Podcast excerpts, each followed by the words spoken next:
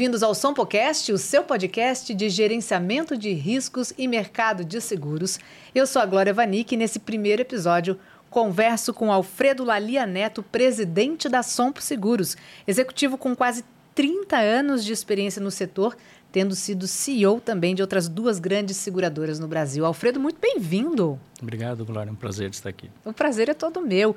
Agora me conta um pouco dessa sua carreira, porque eu estava vendo aqui que você foi de trainee a presidente, passando por vários cargos em diferentes empresas. Na sua graduação da Universidade de São Paulo, por outro lado, você estudou física. Então, a primeira pergunta que eu preciso entender é essa dinâmica toda. Como é que você foi parar na carreira de seguros? O que te fez escolher essa carreira? Em que momento você virou a chavinha e percebeu que esse setor realmente era interessante, combinava com o seu perfil, com as suas habilidades? Acho que pode parecer um chavão, mas acho que o seguro me escolheu. Eu não tinha 21, 22 anos, acabava a graduação, fiz um mestrado em física, estava acabando o mestrado e aí disse, ah, preciso entrar num programa de trainee porque eu uhum. me desencantei um pouco com a carreira acadêmica.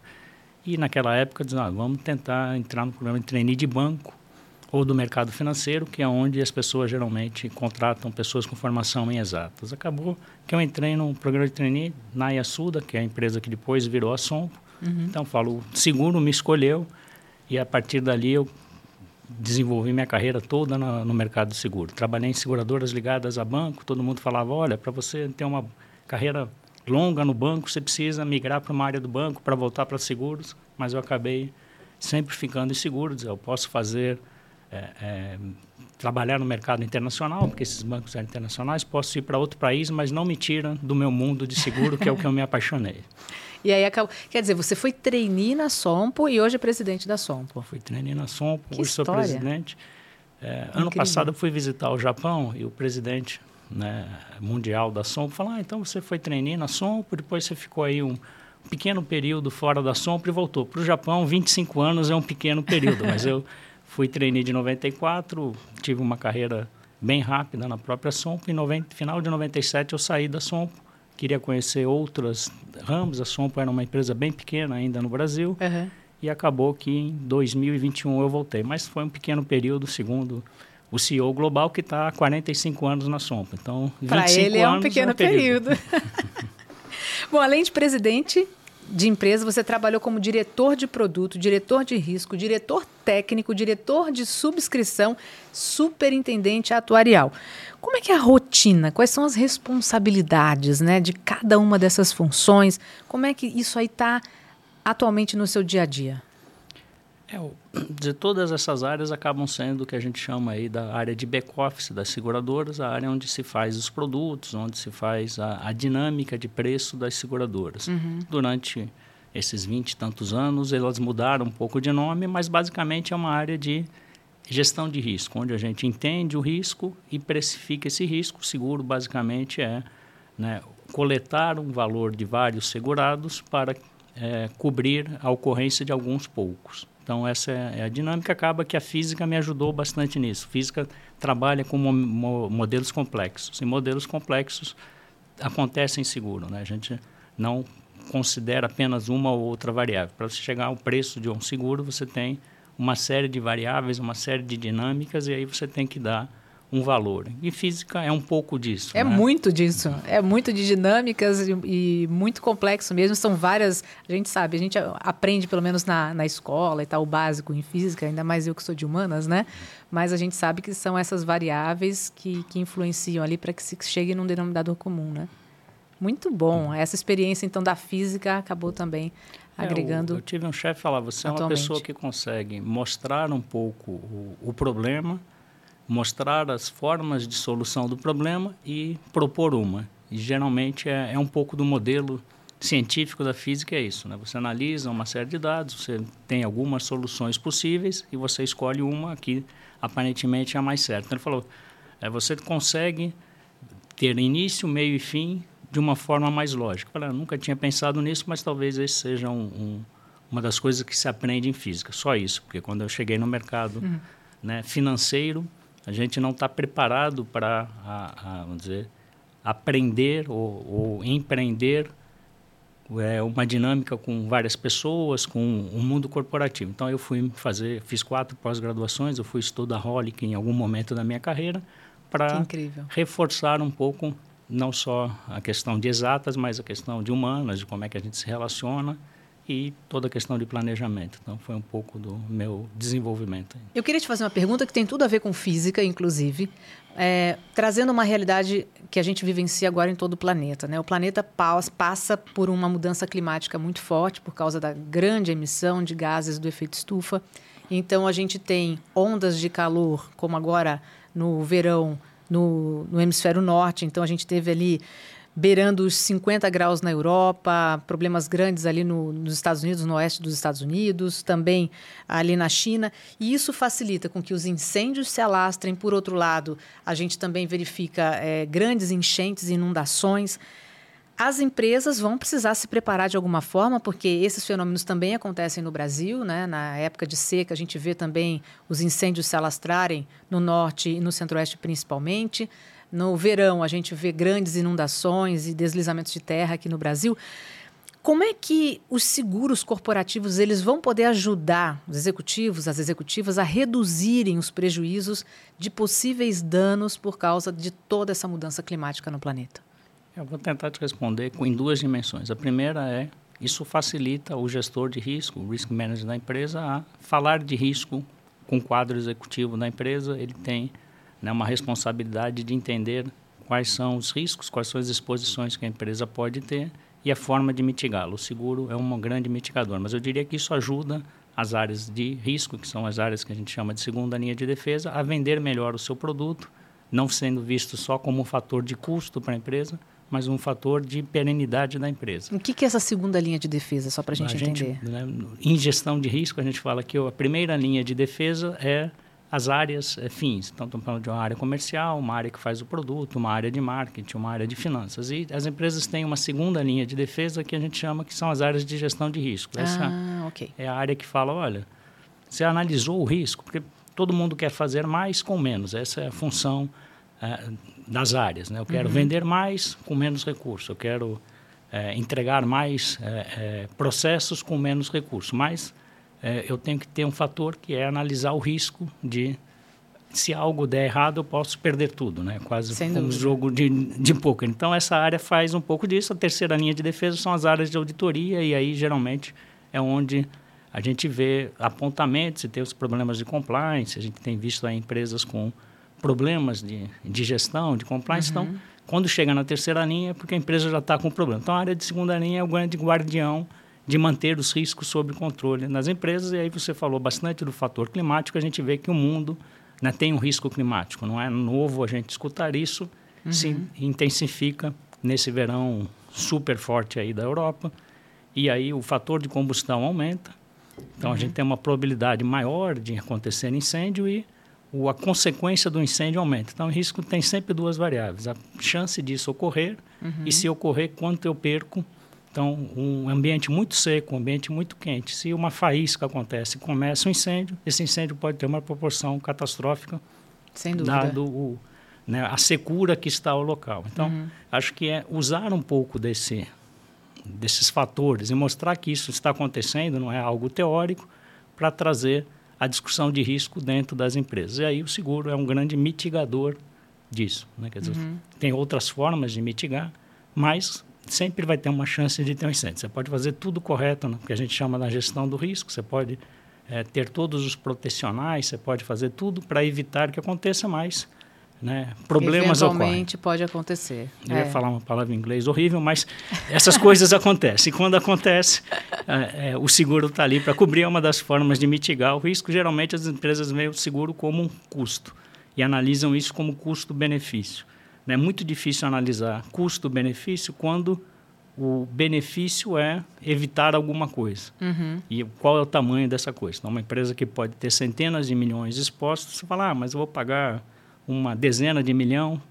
É, sim, você vai pagar uma dezena de milhão, talvez, porque se acontecer, você vai perder centenas, centenas. de milhões e aí a, a, continuidade da empresa pode estar exposta. Então, geralmente fala, ah, mas é, eu tenho um pouquinho mais de custo, será que eu devo usar esse ou aquele seguro, não vê como custo, veja né, o fator catastrófico que pode acontecer. Os seguros patrimoniais, eles são, obviamente, importantes né, para mitigar os riscos, como você falou.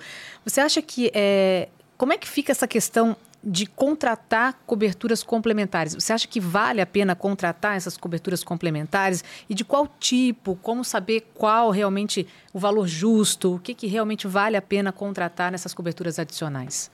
Então, né, o grande papel do gestor de risco é analisar quais são os riscos que a empresa pode sofrer. Então, uhum. a gente falou também de fator climático, a quantidade de ventos e os vendavais têm aumentado muito. Então, né, o gestor de risco diz, eu estou sujeito a um vendaval? Ah, estou sujeito a um vendaval. Quanto eu posso perder no vendaval?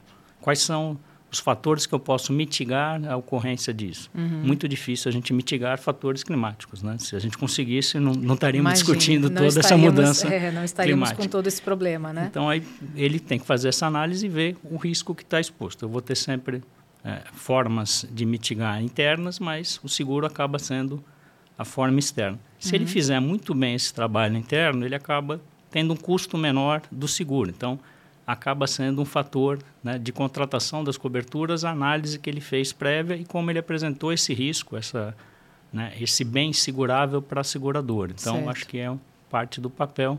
Mas quem conhece melhor os negócios, não só, só a, o gestor de risco das empresas, mas aí eu volto para a primeira linha de defesa. A primeira linha de defesa tem que conhecer quais são os riscos que ela está exposta. Então, né, o gerente de uma planta industrial, né, o diretor de uma planta industrial tem que saber quais são os riscos que essa planta está exposta. Ele vai discutir com, a segunda linha de defesa, com o risk manager, e eles vão chegar à conclusão quais são os riscos que a empresa está exposta. Né, e são coisas básicas. Ah, não pode fumar numa planta parece meio lógico, mas às vezes você vai numa planta e tem lá uma pessoa fumando do lado da planta. Entendi. Né? Então, dizer, esse, essa bituca de cigarro pode causar um incêndio que pode custar centenas de milhões? Sem dúvida. Não seria melhor criar lá um paiol um lugar a 50 metros que as pessoas vão fumar uhum. e aí a gente isola esse risco de incêndio? Então, tudo isso acaba sendo considerado quando você analisar o risco e a forma que contratar o seguro. Então, mas a, talvez a grande dica é entendam bem os riscos para apresentar para as seguradoras, que as seguradoras vão dar proteções adequadas. Perfeito. E quais são os outros seguros que você recomenda, então, para as empresas de diferentes setores adquirirem? É, então, de novo, nessa análise de fazer os riscos, quais são os riscos que as empresas têm? A gente tem os riscos físicos, que parece claro, né? um incêndio, um vendaval, uhum. um roubo, né? tudo que a empresa pode sofrer, mas a gente tem né, se a empresa trabalha no setor de logística, transportando carga, ou, né, ou quer dizer, precisando de carga sendo transportada, para chegar e ela processar e fazer o produto, ou para entregar o seu produto, o seguro de transporte é algo que tem que estar tá dentro do radar e entender qual a melhor forma de contratar. E aí a gente tem os riscos, vamos chamar administrativos. Uhum. Né? A gente tem visto muito é, erros ou omissões de diretores. Né? A gente viu casos aí é, é, de fraudes contábeis, a gente tem visto é, casos de má gestão do recurso da empresa. Que às então, vezes levam à falência da empresa. Às vezes levam à falência da empresa uhum. e, às vezes, alguns diretores que talvez não tenham nada a ver com aquela história acabam tendo a carreira comprometida, eles têm um custo grande para se defender. Então, o seguro de responsabilidade civil, que é um nome bonito, DNO, que é Direct and Offices, cobre esse tipo de ocorrência. Então, a mesma coisa um profissional liberal, né? um, um uma empresa que presta serviços de engenharia ou presta serviços advocatícios. Certo. Né? O, aquele profissional pode cometer um erro que causa e ser processado. uma perda. É, ele, não só ele, mas a empresa. Então, certo. o DNO cobre o profissional, o que a gente chama de DNO cobre o, o, a empresa de erros né, de execução de projetos. Então, eu diria que esses são os principais seguros corporativos hoje, logicamente, tem toda a questão dos seguros ligados às pessoas, geralmente é gerenciado pelos recursos humanos né, das empresas. Mas aí, aí você entraria seguro de vida? Seguro de vida, seguro saúde, uhum. a previdência privada. Certo. Né? Mas eu diria que isso já está mais na área de benefícios, geralmente é RH. Isso. A gente está falando mais da área de risk management, de gestor de risco. Ele deve sim entender e ajudar o RH nessa dinâmica, mas geralmente não é responsabilidade dele. Perfeito. Poderia explicar melhor para a gente essa dinâmica, né? Então vamos lá. Uma empresa que tem menos risco, ela fica mais atraente para os investidores, consequentemente, mais segura e a empresa fica também mais segura para os seus clientes e é uma dinâmica que acontece. Vamos entender essa dinâmica direitinho? Vamos tentar entender também. Vamos lá. E aí eu, eu começaria, né, a gente tem falado muito de ESG, né, de, dessa nova dinâmica de entender é, como a empresa trata o ambiente, como ela trata o social e como ela é governada. E a certo. governança é algo super importante. A governança é de risco mais ainda. Então, nos processos que a gente chama aí de M&A, né, de compra e venda de empresas, a empresa compradora sempre vai analisar qual é o ambiente de gestão da empresa. Uhum. Né? Porque ela já conhece um pouco o ambiente é, é, de produto da empresa. Ela sabe, não, essa empresa vende tanto, essa empresa é, tem tantas filiais, essa empresa tem tantos clientes. Então, tudo isso é geralmente um dado público. Certo. Quando você vai comprar uma empresa, você tem que olhar como ela é gestionada, porque ela pode estar sendo né, uma grande empresa construída numa fundação que não está bem estruturada. A gente fala, posso estar construindo um grande prédio em cima de é, colunas Areia. de palafita, vamos chamar. Uhum. Então, ah, tem um problema aí, mas você não consegue entrar dentro né, do, do dia a dia da empresa para analisar isso. Quando você faz um processo de compra, tem lá o que a gente chama de due diligence e, as empresas vão olhar isso. Quando você vai né, é, abrir o, mercado para seu capital para o mercado, Uhum. O, os analistas vão olhar isso. Então, uma forte gestão de risco é algo importante. E aí, logicamente, como a empresa contrata os seguros e como ela está protegida de eventos adversos, faz parte dessa gestão de risco. Então, eu diria que né, o, esse valor gerado por uma empresa que não só é muito é, valiosa porque vende bem, porque entrega bem o produto, mas uhum. que ela fala, não, eu tenho certeza que os processos vão tornar ela perene por longo prazo. Então, uma coisa está totalmente interligada à outra e vai formando essa, essa cadeia, né? A gente está vendo avanços aí em, relação à inteligência artificial, né? Os nossos avanços tecnológicos, rápidos, inclusive, mais rápidos do que previram ali 10 anos atrás, com o fenômeno da pandemia, com tudo o que aconteceu. Aí a gente viu que houve um avanço tecnológico muito grande, muito mais rápido. E as empresas, claro, estão investindo cada vez mais nesse, nesse, tipo de tecnologia, né? Inteligência artificial, outras tecnologias, tem a internet das coisas, é, computação na nuvem, enfim. De que forma que o mercado de seguros está incorporando também essas novidades? Eu diria que talvez o grande avanço seja a internet das coisas, que a gente chama aí uhum. de IoT, porque Antigamente, para você ter um device, alguma coisa conectado, era caríssimo. Sim, sem né? dúvida. Então, eu vou fazer um sistema de incêndio para detectar um início de incêndio. Isso era caríssimo. Agora, com um, né, um, um gerador de, de, de, sinal. de sinal, um Bluetooth, você consegue conectar as coisas e entender. Logicamente, não só o, o, o device resolve o problema, mas como você monitora e aciona o que a gente chama aí as brigadas. Estou falando aí de seguros patrimoniais, né? O, o incêndio sempre começa pequeno uhum. e pode se tor tornar muito grande. Se eu consigo detectar rápido e colocar uma brigada de incêndio uhum. rapidamente, primeiro você evita o incêndio, você evita qualquer consequência né, na vida das pessoas. Então, hoje é muito mais barato ter esses, esses é, é, detectores conectados e prontos para dar um acionamento uh, uh, para as empresas. de seguro transporte, a gente vai ver muito disso. Então, de maneira geral, acho que isso é o que mais impacta hoje e como as seguradoras podem ajudar as empresas a mostrar essas tecnologias e fazer parte dessa cadeia de valor para dizer, olha, instale isso. Não é porque a seguradora quer pagar menos sinistro, é porque você vai ter menos é, dor de cabeça, dor de cabeça é. aí né? A seguradora indeniza alguma coisa, mas algumas perdas são irreparáveis. Se você perder um funcionário... Sem dúvida. Sua marca empregadora...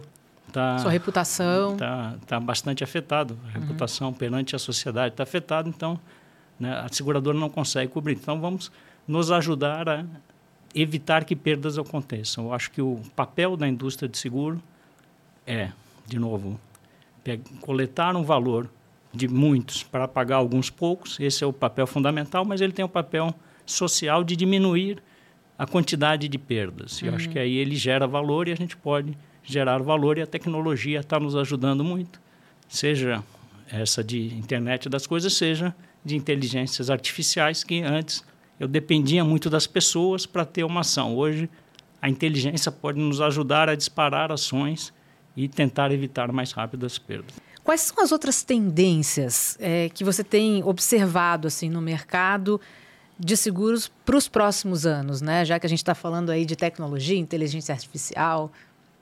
Acho que trabalhar numa empresa internacional e trabalhar numa empresa com a matriz no Japão nos ajuda muito porque a gente acaba tendo contato com o mundo não só local de seguros, mas o mundo global. A gente tem operações na Europa, operações nos Estados Unidos e a sede lá no Japão. Então a gente uhum. consegue ver quais são essas tendências. Basicamente é a inteligência artificial, né? mas é como você consegue aí linkar muito bem a inteligência natural com a inteligência artificial, como você consegue potencializar o trabalho de cada um dos colaboradores usando a inteligência artificial, sabendo que ela vai chegar num certo limite.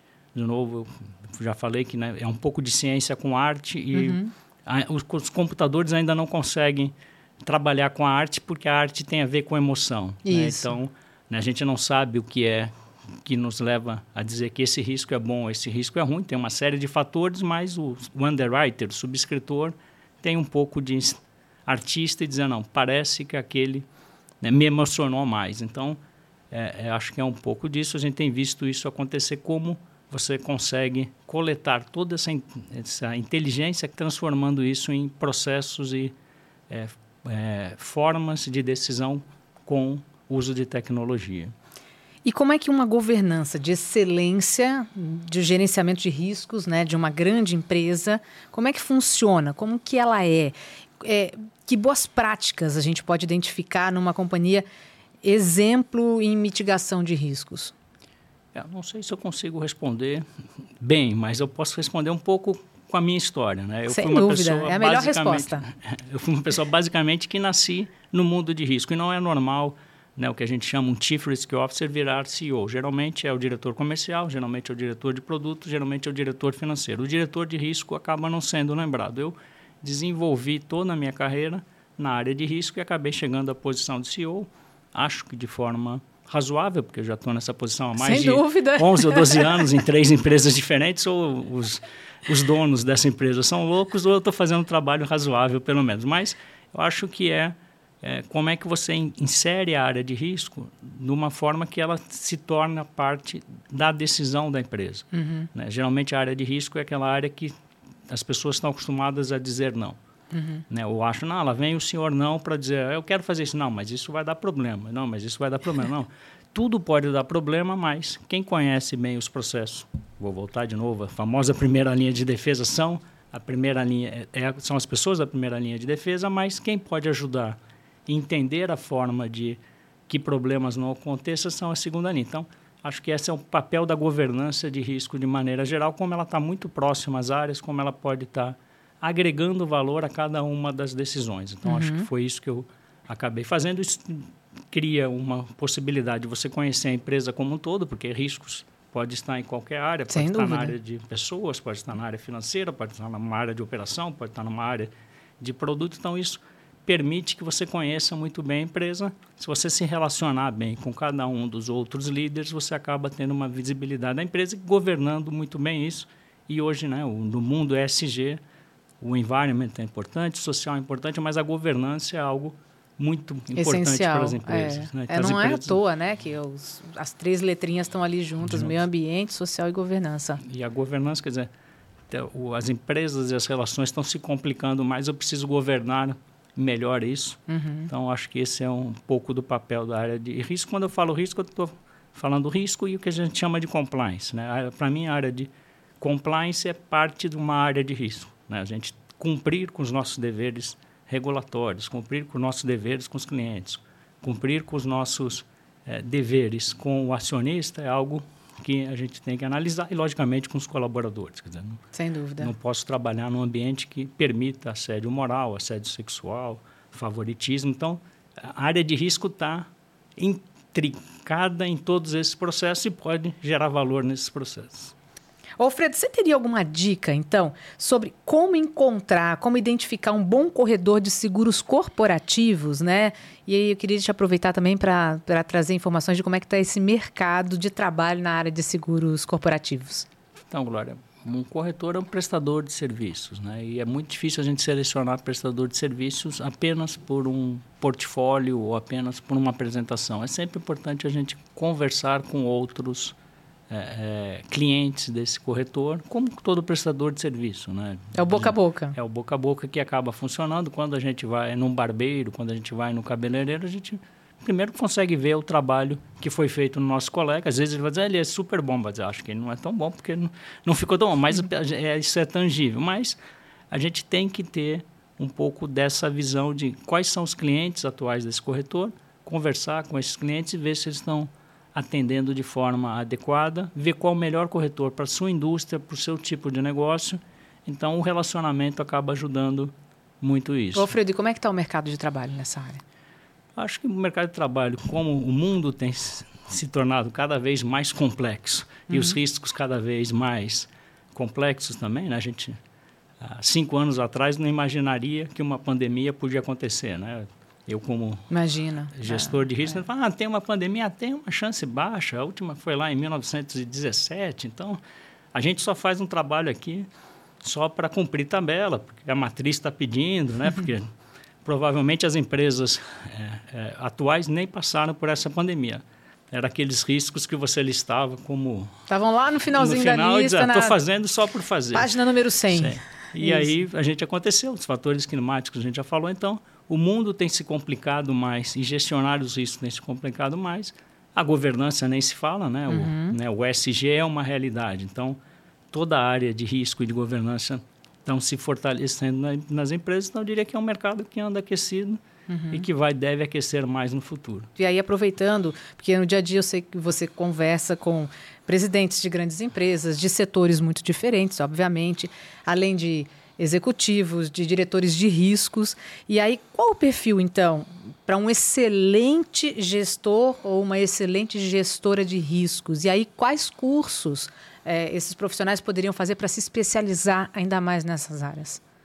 Acho que eu já toquei um pouco essa questão de criar um network, né? criar relacionamentos é super Está importante. fora do seu muro, né? Está fora do, do, do intramuros, no, no extramuros, mas é, e eu brinco que às vezes alguns CEOs acham que eu sou headhunter. Não, você já trabalhou em risco, você tem um bom profissional de risco para indicar? Dizem, não, eu já indiquei cinco, para os outros acabou meu estoque de profissionais de risco. Mas eu posso dizer o que você deve procurar. Você tem que procurar uma pessoa que tenha né, uma mente muito criativa e muito, vamos dizer, inovadora no sentido de que eu quero aprender, quero aprender, quero conhecer todas as áreas. Eu não vou conhecer nada no detalhe, porque eu não vou ser... Né, uhum. o gestor de risco de uma planta química. Ele não precisa entender o processo químico todo por trás, mas ele tem que entender o que está acontecendo ali, porque ele vai olhar tanto a gestão da indústria química quanto o RH. Ele vai ter que entender quais são os riscos ligados a pessoas, quais são os ligados à planta. Então, é uma pessoa, vamos dizer, Generalista. generalista. É, é o que eu, eu, ia trazer essa palavra, porque no jornalismo a gente usa muito essa palavra que é o generalista. A maioria dos jornalistas é generalista,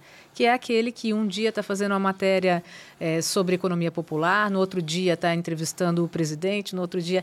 Então, são cada dia a gente está num assunto diferente. E eu acho que isso vale também um pouco para esse tipo de função, né? Acho que sim, muito responsável como jornalista. Né? A gente tem visto Sem aí dúvida. todo o programa de né, lançaram uma notícia que, que não foi bem checada. Sim, as então, fake news o, e as notícias mal checadas. Então, uhum. o, gestor de risco tem que ter um pouco disso. Né? Ele não pode, ele é um generalista, mas ele tem que conhecer até um certo grau para poder auxiliar. Ele não pode dizer, não, eu acho que não tem nenhum risco aí, depois incendeia a planta e a empresa perde um bilhão de reais. não, eu achei que isso não podia acontecer. Não, não, não tem achômetro, Não, não dá né? para achar. Né? A gente está é. lidando com, né, com a continuidade da empresa, a gente está ligando lidando com a continuidade de postos de trabalho. Então, a gente está lidando com a saúde das pessoas, né? Quando a gente fala do compliance, toda a questão de assédio, então não dá para achar. A gente tem que conhecer, lógico, eu não vou ser um psicólogo e vou entender até a última derivada do que pode causar um assédio moral, mas eu tenho que conhecer que o assédio moral eh, pode acontecer. Sem e, do mesmo tempo, eu tenho que saber como a planta química funciona e como o CFO pode ou não fraudar um dado contábil. Então, eu tenho que ter né? Até a segunda, brinco, até a segunda derivada do conhecimento. A terceira derivada, a quarta a gente não precisa, mas eu não posso também ficar só na primeira derivada e sair, né, como jornalista, falando algo que não faz sentido e causando um dano que aí depois é irreparável. Que é um dano social, enfim. E alguma especialização para esses profissionais fazerem? É interessante. É, eu ia brincar, faz física nuclear que resolve ah. tudo, mas não, eu acho que tem que muito. Que foi a isso, sua. Né? Mas eu acho que é, é, é dizer, é fazer, buscar cursos, entender cada uma dessas áreas. Então, pós-graduações mais genéricas são melhores do que geralmente fala não vai fazer uma pós-graduação em compliance. Super importante. Ah vai fazer uma em gestão de risco.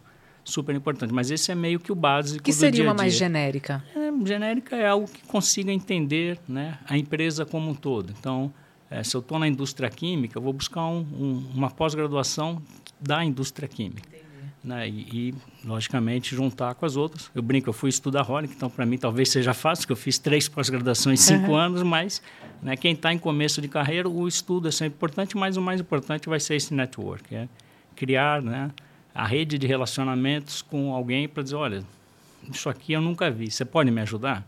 E a pessoa, ah, eu também não vi, mas eu conheço o Zé das Couves que viu, vou te conectar, e você vai criando essa rede de conexão e vai aprendendo junto e um dia você vai ensinar para alguém. Então acho que esse é um pouco do, uh, da dica, porque geralmente, de novo, o, a segunda linha de defesa ou o gestor uhum. de risco é aquela pessoa que você não quer receber, porque lá vem ele dizer lá que eu não posso ele, fazer é, isso, que eu não posso fazer aquilo. Então tava tão legal o meu projeto, já chega ele dizendo que não. Que não. Então é, acaba sendo alguém que é, tem que buscar esses relacionamentos. Mas como também análise de risco e análise é sempre um trabalho meio um a um, é uma uhum. análise, né? Você, é um trabalho meio científico. Uhum. As pessoas tendem a criar né, o, o seu mundinho e não, não expande. Então, é tentar expandir, criar esse networking aí de relacionamentos para ir aprendendo, aprendendo, aprendendo. É o que a gente chama de criar repertório, né? Quanto mais repertório tem, melhor. Melhor, e aí quando você usa esse repertório com as pessoas que eu falo da primeira linha de defesa, elas começam a ver que você está agregando valor uhum. aos seus negócios. Então ele vira não só o senhor não, porque às vezes o senhor não tem que preservar, porque a gente tem que né, ter esse papel de é, é, evitar que alguma coisa muito errada aconteça, mas ele também pode dizer, pô, eu não tinha pensado nisso, porque né, eu estou tão aqui focado nesse meu mundo financeiro, eu não entendi que isso aqui podia repercutir no mundo de operações. Aí você vai uhum. criando um pouco dessa conexão, porque você tem essa responsabilidade de estar tá falando com todo mundo, mas de preferência não só falando não e falando coisas que agregam aí ao dia a dia da, das empresas e das pessoas e das áreas. Perfeito. Tem mais alguma coisa que você indicaria para um gestor de risco que quer desenvolver a carreira dele? Eu acho que é, vou falar de novo de conexão, mas uhum. é não ficar preso aos manuais. Né? A gente sabe que o mundo é dinâmico e os manuais às vezes foram criados há 30 anos atrás Sim. e ninguém sabe por que foram criados, mas, mas o manual diz isso. Não, tá bom. Vamos entender a lógica disso, vamos entender é, é, o que aconteceu para esse manual ser criado e ver se aquilo fator ainda existe. Então, é a revisão de manuais, né? manuais. né? E isso. aí de, de, se abrir para isso, né? O, o, o, as leis, vamos chamar, das empresas são importantes, mas elas não são imutáveis, assim como as leis do mundo isso. não são imutáveis. Eu trabalhei numa empresa que as pessoas falaram, mas isso aqui tem que mudar o manual. Mas quem é responsável por mudar o manual? Você.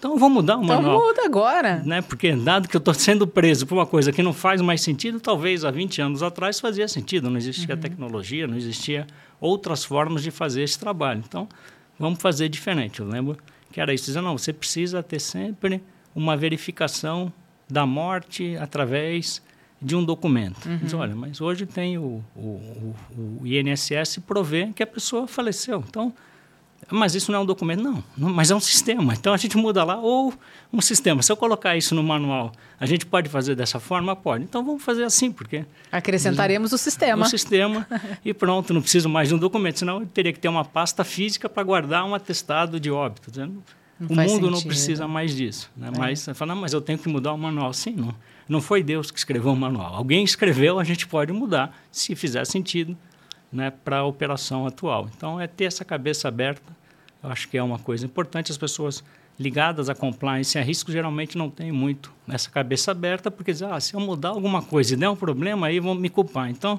prefiro não mudar e continuar fazendo sempre o mesmo. Mas o mundo tem mudado muito, a gente precisa mudar as nossas cabeças. Acho que esse é, ter um pouco a mente mais aberta seria a grande dica aí para um gestor de risco. Não só para um gestor de risco, mas para todos nós, né, Alfredo? É uma sabedoria aí que você adquiriu ao longo desses anos todos.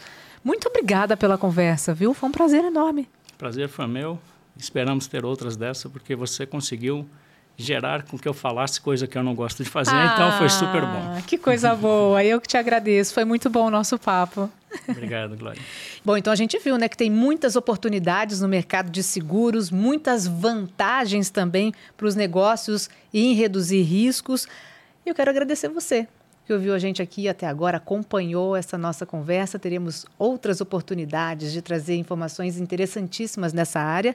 No próximo episódio do SompoCast, a gente vai falar sobre gestão de riscos e seguros no setor de transportes e logística, um setor também importantíssimo aqui dentro do nosso país. Então acompanhe e a gente se encontra na próxima conversa. Até lá!